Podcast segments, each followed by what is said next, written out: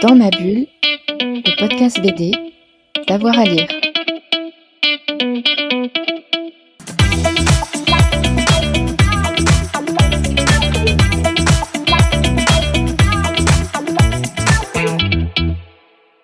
Bonjour et bienvenue sur Dans ma bulle, votre podcast 100% bande dessinée. Les trompettes de la mort désignent une espèce de champignon qui, contrairement à ce que son nom suggère, est tout à fait comestible et qui, à en croire l'album que j'ai entre les mains, se marie parfaitement bien avec de la terrine de sanglier. Car Les trompettes de la mort, c'est aussi le titre de l'album de Simon Bournel-Bosson que j'ai le plaisir d'avoir à mes côtés aujourd'hui. Bonjour Simon. Bonjour. Simon, ton album est paru aux éditions de l'Agrume en octobre et cet album c'est un récit d'initiation assez dense de plus de 200 pages. Tu y mets en scène Antoine, un jeune garçon, contraint de vivre quelque temps chez ses grands-parents dans une vaste maison isolée au bordure d'une grande forêt, en attendant d'avoir des nouvelles de ses Ce garçon, Antoine, se retrouve rapidement mal à l'aise, car il est pris entre un grand-père terrifiant qui le méprise et une grand-mère qui le couve beaucoup trop. Mais un jour, la situation bascule, lorsque Antoine part à la cueillette aux champignons, en compagnie de son grand-père. Et j'ai envie de te poser une question, Simon, est-ce que toi, tu allais à la cueillette aux champignons à la campagne quand tu étais enfant? Et autrement dit, est-ce que ce décor que tu peins euh, champêtre t'est familier? Alors oui, tout à fait. J'allais euh, à la cueillette aux champignons avec euh, mon grand-père quand j'étais petit. On allait, euh, on allait, comment dire, mes grands-parents en fait habitaient dans une grande maison qui ressemblait un petit peu à l'Overlook Hotel dans Shining. Elle était perdue au milieu de la forêt en Moselle. Et euh, bah, voilà, le rituel euh, voilà hebdomadaire, euh, c'était d'aller aux champignons, voilà, fin d'été, début d'automne. on allait prendre, on allait cueillir les, les pieds de mouton et aussi les fameuses trompettes de la mort, qui étaient un peu plus compliquées que les autres champignons à trouver. Donc c'était déjà pour moi un, un, espèce de champignon un peu totem, quoi. C'était quelque chose de précieux. Et de quelle région est-ce que tu parles ici? Moi, j'ai cru comprendre que c'était la région des Vosges, peut-être? Alors tout à fait, c'est la région des Vosges, donc euh, c'est pas du tout la région. Enfin, elle est limitrophe euh, à comment dire la région où mes grands-parents avaient une maison, mais j'avais envie d'installer euh, le décor vraiment dans, dans un dans un endroit vraiment qui qui était qui pouvait être très, très inspirant au niveau fiction. C'est-à-dire que voilà, j'avais mes références personnelles, mais j'avais envie aussi de les digérer. Et comme c'est une fiction, c'est pas du tout une autobiographie, j'avais envie de projeter le spectateur dans un décor qui était peut-être plus épique. Euh, je dis pas que la Moselle n'est pas épique. Hein. il y a sûrement des coins de Moselle qui sont très épiques, mais c'est vrai que dans les Vosges, voilà, il y a, il y a, c'est une terre sauvage. Il y a des grands arbres. Il y a, y a, y a un côté très inquiétant. Il y a quelque chose qui, qui au niveau de l'échelle euh, par rapport à l'humain, nous dépasse et peut être inquiétant, peut à la fois aussi être magnifique. Donc euh, voilà, c'était important pour moi de trouver le bon décor pour pouvoir euh, trouver en fait euh, le contexte de mon histoire. Et justement, euh, tu parles d'un endroit sauvage, euh, forestier, et ton récit met justement euh, en lumière un personnage qui est en fait la forêt. la forêt est absolument cardinale dans, dans les trompettes de la mort. Et justement, ton récit met en lumière différentes manières d'habiter la forêt, avec le grand-père chasseur, les scouts, les cyclistes et la faune que tu prends à mon avis beaucoup de plaisir à représenter. Est-ce que dans ton album, tu souhaitais mettre en rapport un certain rapport à la nature ou plusieurs, peut-être plusieurs rapports à la nature? Alors tout à fait, exactement, c'est ça. Euh, déjà, j'avais envie, le premier truc, c'est que j'avais envie de représenter la forêt comme euh, de manière, euh, comment dire, comme quelque chose qu'on pense pas, à laquelle on pense pas. La forêt, c'est immense, c'est un lieu qui est infini. Et moi, j'avais presque envie de représenter la forêt comme un huis clos, c'est-à-dire comme un endroit qui est fermé et alors que c'est gigantesque. Et ça, en fait, c'était intéressant parce qu'il y a, voilà, il y a une confrontation entre deux personnages dans mon récit, et du coup, malgré le fait qu'on soit dans un espace immense, on a l'impression d'être coincé dans la forêt avec eux. Donc ça, c'était un, une première chose. Et ensuite, au niveau des points de vue, oui, euh, le point de vue de l'enfant, voilà, qui, euh, voilà, qui est plus près du, sol que que du ciel, on va dire, et qui du coup voit tout de manière immense, comme quand on est enfant, en fait. quand on voit un lieu, quand on est enfant, on a l'impression que c'est gigantesque, et puis une fois qu'on y retourne, une fois adulte, on se rend compte que c'était pas si grand que ça. Bah voilà, c'est voilà, le point de vue de l'enfant, c'est ça. Après, le point de vue du chasseur aussi, c'est ça. C'est cette espèce de quête euh, sans fin, euh, cette, cette, idée, cette idée des pieds, de, de chercher, euh, voilà, toujours en fait, voilà, l'animal à chasser, voilà. Et, et, ensuite, après, L'autre euh, point de vue, c'était de prendre le truc à revers et de se dire euh, le point de vue de l'animal sur les humains dans la forêt. Voilà. C'est-à-dire que si on se mettait à la dans la position d'un animal et qu'il nous voyait passer dans la forêt, bah, comment il réagirait? Enfin, comment il, enfin, comment il pourrait Si on était un humain dans, coincé dans le cerveau d'un animal, comment on réagirait? Comment on, verrait les choses? Comment on, on décrypterait le comportement des humains finalement dans la forêt? Et justement, la littérature, le cinéma, la bande dessinée, ils ont beaucoup mis en, thème, en scène le thème de la forêt comme un espace à la fois euh, d'initiation, un espace aussi inquiétant, un espace à la fois très vaste euh, et qui là, comme tu le disais, en, du regard d'un enfant qui paraît vaste, mais qui en fait pas si grand que ça. Et est-ce que parmi euh, ces récits euh, abondants, il y a quelque chose, une source d'inspiration pour toi, ou, c'est quelque chose qui venait vraiment uniquement de ton expérience personnelle, ou est-ce que tu t'es nourri d'autres récits qui comptent, euh, littérature, cinéma, qui mettent en scène ce thème de la forêt? Alors oui, il y a eu plusieurs films qui ont été euh, fondateurs hein, pour l'histoire. D'ailleurs, c'est des films qui ont inspiré mon histoire.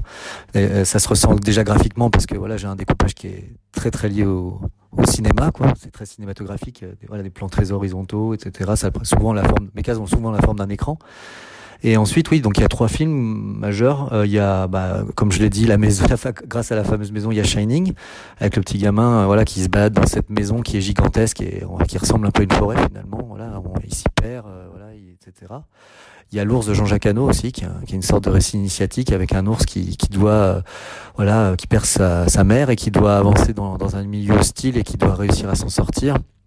Voilà, c'est pareil euh, au niveau du spectateur, on, a une espèce d'empathie parce qu'on se projette vachement euh, dans l'animal. Voilà, il y a une espèce de comment dire de fusion de, entre l'homme et l'animal quand on regarde euh, ce, ce, ce film-là.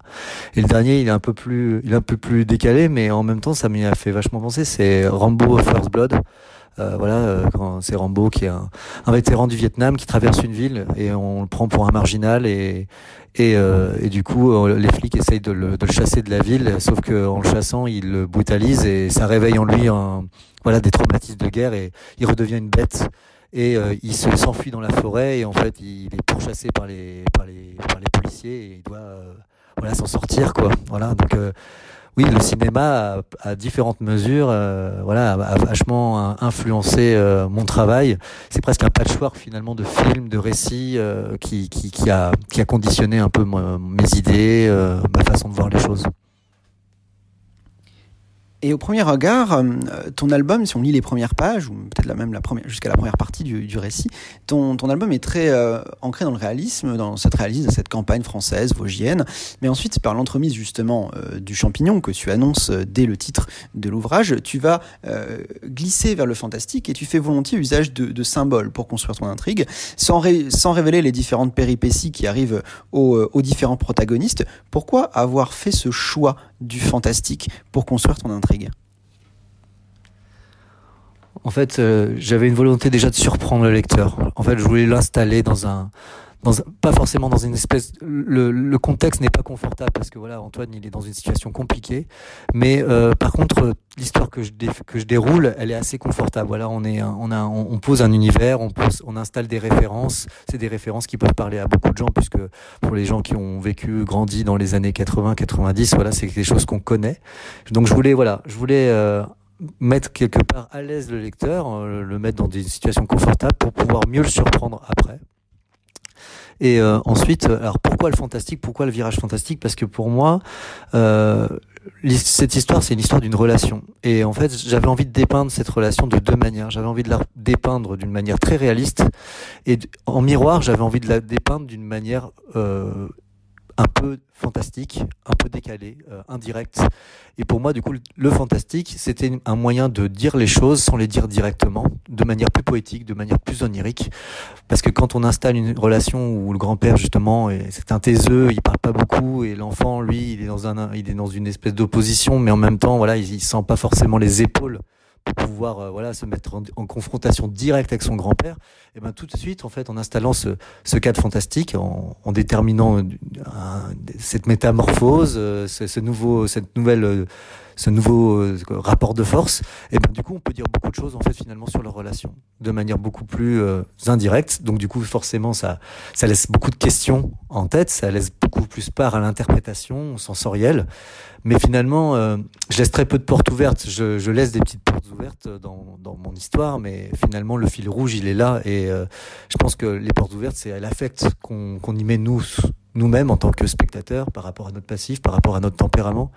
Voilà, c'est ça. Voilà. Et cette atmosphère fantastique que tu construis, elle est euh, entretenue par euh, la couleur, qui euh, possède dans, dans, cet album une dimension absolument cardinale, parce qu'elle a une dimension narrative, cette couleur. Est-ce que tu peux revenir justement sur le rôle et tes choix de couleurs. Est-ce que euh, pour toi c'est une façon de faire basculer l'album du côté du rêve? Est-ce que c'est une façon aussi de donner une identité graphique en fait à son à, ton style? Comment est-ce que tu vois ce rôle de la couleur? Parce que euh, n'importe quel euh, lecteur ou curieux qui ouvrira l'album va être surpris, en tout cas marqué par ton, ton utilisation de la couleur. Ah, tout à fait, c'est exactement ça. C'est déjà il y avait la volonté de, de, ne pas avoir une vision descriptive de la forêt. Euh, voilà la forêt avec les vraies couleurs, avec euh, la façon dont on a d'habitude qu'on a l'habitude de, voir en fait euh, finalement la nature. Et comme on plonge dans le fantastique et que j'avais, enfin j'avais pas forcément énormément de moyens en fait finalement de d'amorcer, de montrer en fait qu'on allait arriver dans le fantastique. Quelque part, cet univers qui est très réaliste au départ, mais qui avec des couleurs complètement euh, sorties de la réalité, ça annonce quelque part, ça introduit finalement ce passage vers le fantastique. Et ensuite, il y a un deuxième fait qui est très important, c'est que la, forêt, juste d'un point de vue lecture, c'est quelque chose d'extrêmement dense. Il y a énormément de détails dans une forêt. Et, et parfois, du coup, quand on veut raconter une histoire euh, dans des décors qui sont très fourmillants comme ça, où il y a beaucoup de choses, bah, on peut s'y perdre. On peut buter sur les cases. C'est là une des premières, c'est un des premiers défis vers lequel en fait je me suis, je me suis posé. En fait, c'est que voilà, j'ai besoin, j'avais besoin que que mes personnages, que mes actions de premier plan soient extrêmement lisibles.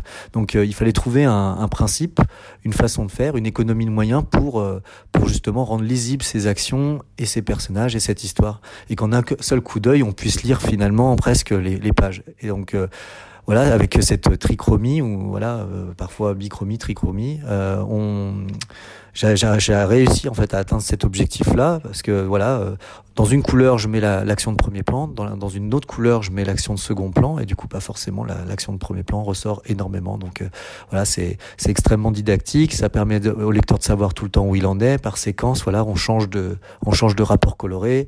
Voilà, ça on accompagne le lecteur et en même temps on l'aide à la lecture. Voilà, dans la lecture voilà c'est une lecture graphique quoi entre guillemets.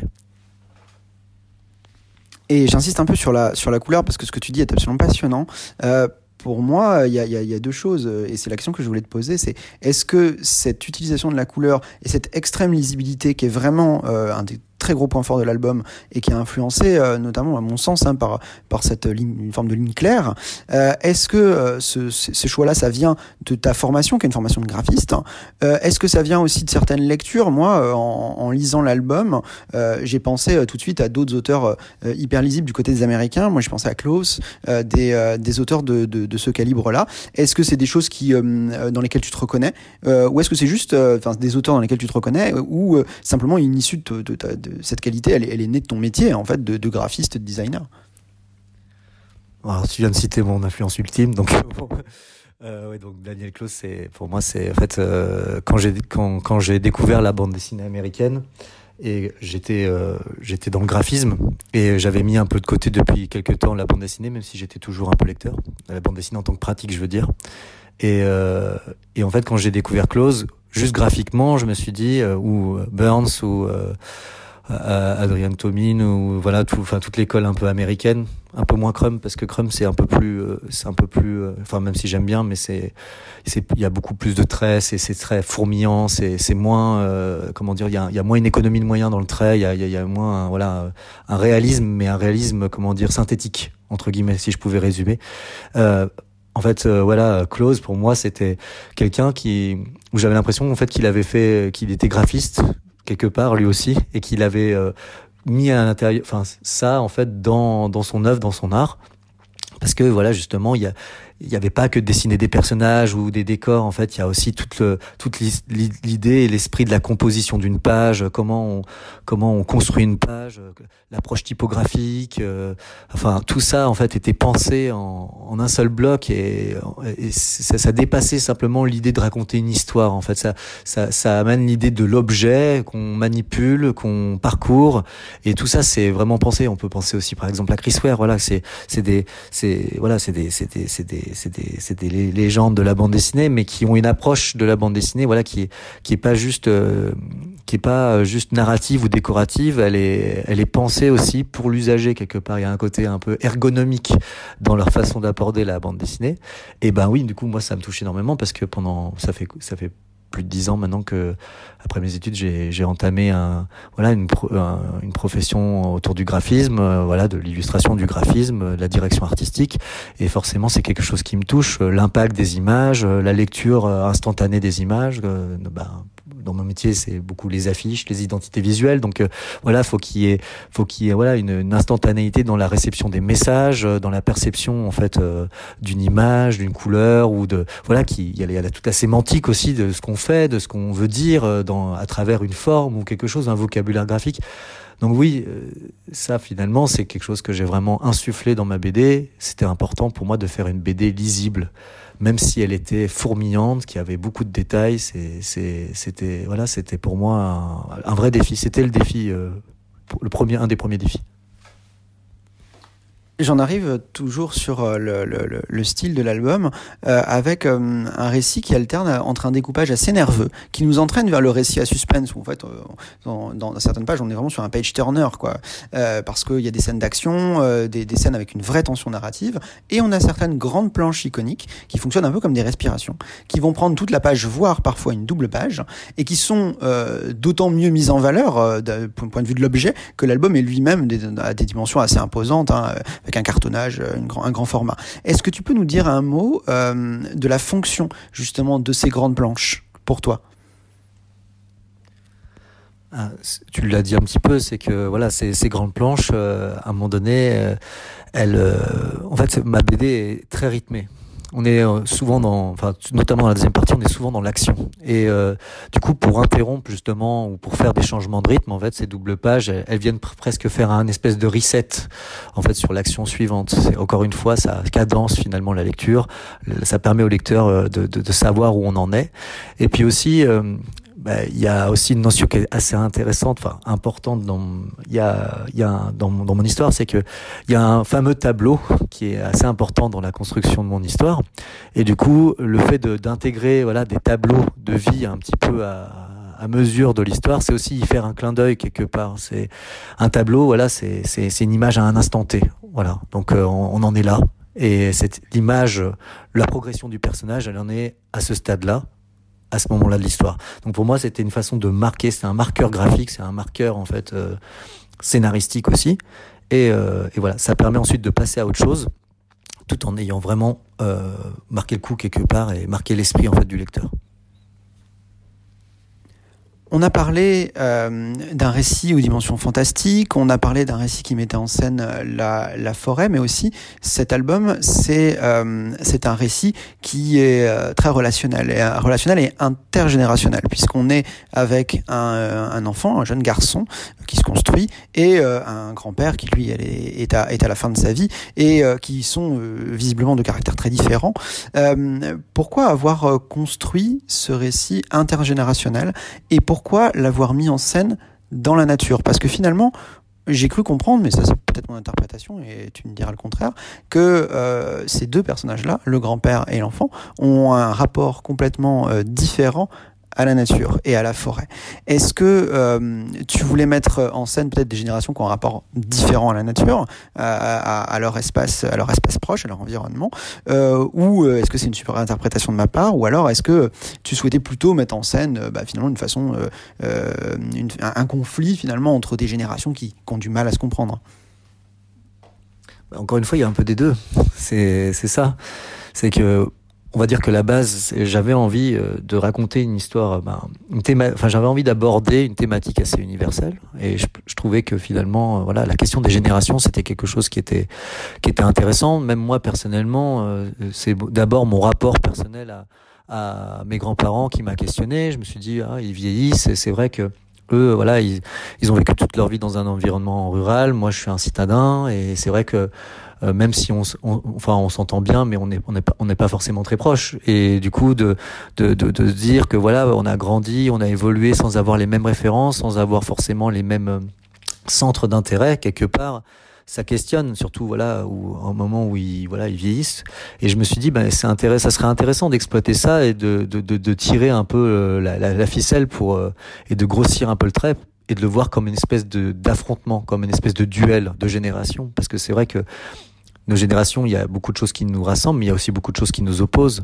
Et euh, il y a aussi l'idée de l'héritage aussi dans notre génération, euh, l'ancienne génération qui veut léguer un héritage et qui parfois est trop imposant ou parfois qui va dans un sens contraire de ce que voudrait ou que ce qu'espérerait finalement la nouvelle génération, surtout aujourd'hui, parce que j'ai l'impression et je pense que je pense que c'est rare, mais dans notre dans notre histoire, dans l'histoire de l'humanité, je pense que c'est vraiment pour une fois la nouvelle génération qui a les clés pour changer les choses et pas euh, l'ancienne génération qui euh, justement va donner en fait les clés pour pouvoir continuer en fait sur un modèle euh, sur le même modèle.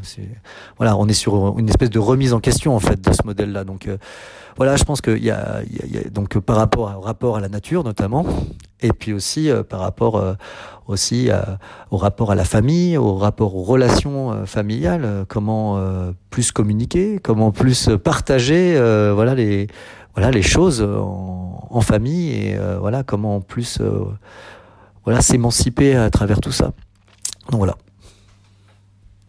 Et si on dit que euh, ton, ton album serait un récit écologique, est-ce que tu te reconnais dans cette appellation ou c'est quelque chose qui te semble, qui se semble pas approprié? Bah, je pense que c'est oui, c'est un récit écologique, mais disons que c'est euh, contrairement aux albums qui revendiquent ça de manière très très directe et de manière très euh, voilà frontale. Moi, je pense que le propos écologique, c'est pas le, le, premier lieu de l'album. Euh, oui, il y a, clairement un propos écologique justement par rapport à la nature, par rapport aux générations et leur rapport à la nature. Euh, voilà, il y a un rapport euh, pour le grand-père, un rapport beaucoup plus, comment dire, euh, prédateur en fait euh, vis-à-vis -vis de la nature, il exploite la nature, en fait il l'utilise.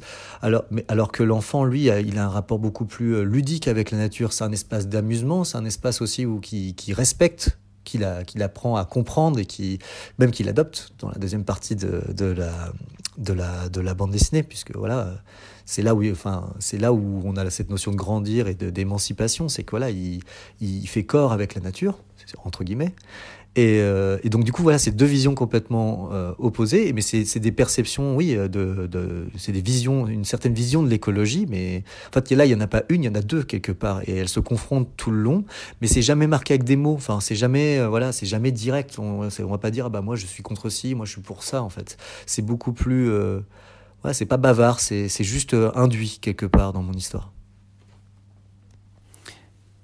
Alors effectivement, l'album il est il est taiseux et je pense que ça fait partie aussi de ce de son de son intérêt puisque bon même s'il y a des échanges euh, et des, des, des passages dialogués, euh, l'album se caractérise par par la puissance de l'image et la puissance du trait beaucoup plus que par la puissance des mots. Euh, J'en viens cependant à un certain nombre de références que tu as introduit puisque le, le récit est vraiment ancré euh, au début des années 90, hein, je pense.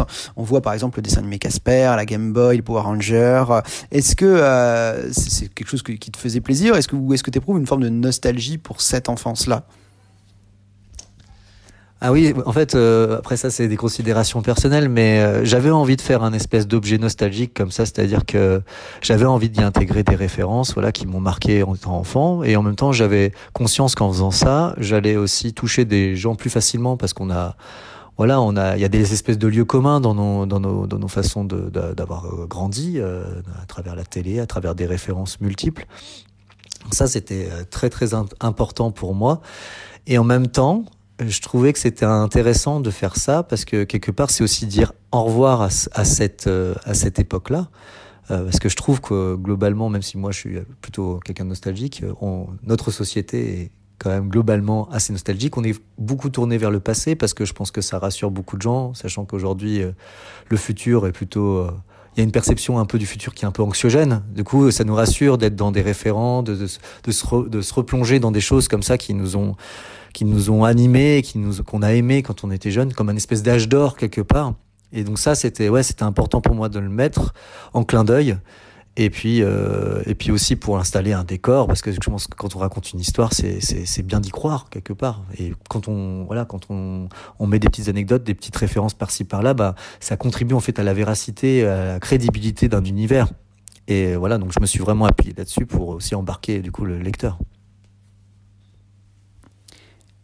Tu as réalisé euh, pour ta première bande dessinée euh, un album imposant, 240 pages. Euh, c'est ambitieux et, c'est réussi? Est-ce que ça t'a donné envie de, euh, de, monter de futurs projets, des projets que tu mènerais seul en tant qu'auteur complet, comme c'est le cas ici? Est-ce que, que tu mènerais éventuellement avec, avec quelqu'un d'autre? Est-ce que tu peux nous dire de ce que tu as en tête pour la suite? Alors oui, ça, m'a donné envie, même si euh, voilà, c'est vrai qu'on n'en parle pas trop quand on voit un livre, on voit le livre et puis en fait on se dit euh, voilà, il est arrivé comme ça. Euh. c'est vrai que faire un album de bande dessinée, il faudrait, ça serait intéressant que qu'on ait plus le, le, les coulisses finalement de, tout ça parce que c'est un c'est un c'est un vrai enrichissement personnel, mais c'est aussi beaucoup de sacrifices et aussi beaucoup de discipline. Il faut tenir une histoire pendant deux ans, euh, surtout pour un album comme ça, c'était deux ans. Euh, voilà, il faut être régulier, il faut garder euh, cette espèce d'exigence de qualité du début jusqu'à la fin pour pas perdre le lecteur, pour que le lecteur soit voilà, et puis c'est quelque chose qui prend beaucoup la tête, On, est toujours dedans, en fait, il n'y a pas de pause, c'est pas un travail, enfin c'est pas un travail comme les autres, on va dire, c'est voilà, c'est quelque chose de qui prend. Mais au-delà de ça, c'est vrai que le résultat, voilà, il fait plaisir à voir, et moi ça m'a donné envie de continuer, euh, mais peut-être pas dans les de, la même manière, peut-être là, euh, j'ai plus besoin justement de partager avec quelqu'un euh, les choses tout en gardant peut-être aussi la main aussi sur le scénario, mais c'est peut-être co-scénariser ou voilà euh, travailler à deux, mais en voilà sur un sur un projet. Je pense qu'il y a de façon, plein de façons d'aborder les choses. Et là, j'ai un gros projet euh, euh bah, de bande dessinée euh, qui tournera autour de la boxe que je fais avec un de mes amis qui s'appelle Cyril Ladias, qui qui remonte une salle un peu mythique de boxe à Montreuil, qui s'appelle le Ring Montreuillois. Et euh, en fait, on va créer une espèce de comédie sociale euh, autour de la boxe. Euh, qui s'inspire un petit peu de, bah, de, de, de, son histoire, de notre histoire aussi, de notre rencontre, et voilà, toujours en fait finalement partir du, du, du, du vrai, mais pour ensuite extrapoler, euh, créer une fiction, euh, digérer finalement le vrai pour pouvoir proposer une histoire qui parle au plus grand nombre en fait. C'est voilà, c'est ça le but. Voilà. Et puis j'ai un album jeunesse aussi qui est en préparation avec euh, Maxime Guignot, avec qui j'avais déjà travaillé sur des reportages, voilà, dans un polar euh, jeunesse, voilà. Eh bien, merci beaucoup euh, Simon pour ta disponibilité. Dans ma bulle, c'est terminé pour aujourd'hui. J'espère qu'on vous a donné envie de lire ce très bel album Les Trompettes de la Mort, qui est paru donc en octobre aux éditions Lagrume. Vous pouvez nous suivre sur les réseaux sociaux. Nous sommes toujours disponibles et à l'écoute. N'hésitez pas à laisser un petit commentaire. on vous dit maintenant à bientôt. Dans ma bulle, le podcast BD, d'avoir à lire.